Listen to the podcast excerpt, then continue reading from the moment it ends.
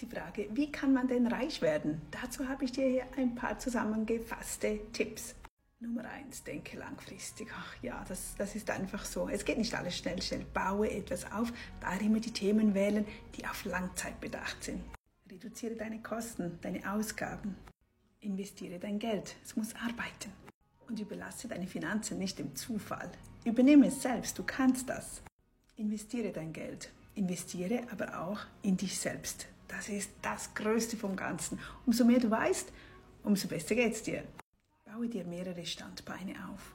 Und gib dich nicht zu schnell zufrieden, sondern will mehr erreichen. Erreiche mehr. Hab große Ziele, große Wünsche. Und dann tust du, was nötig ist.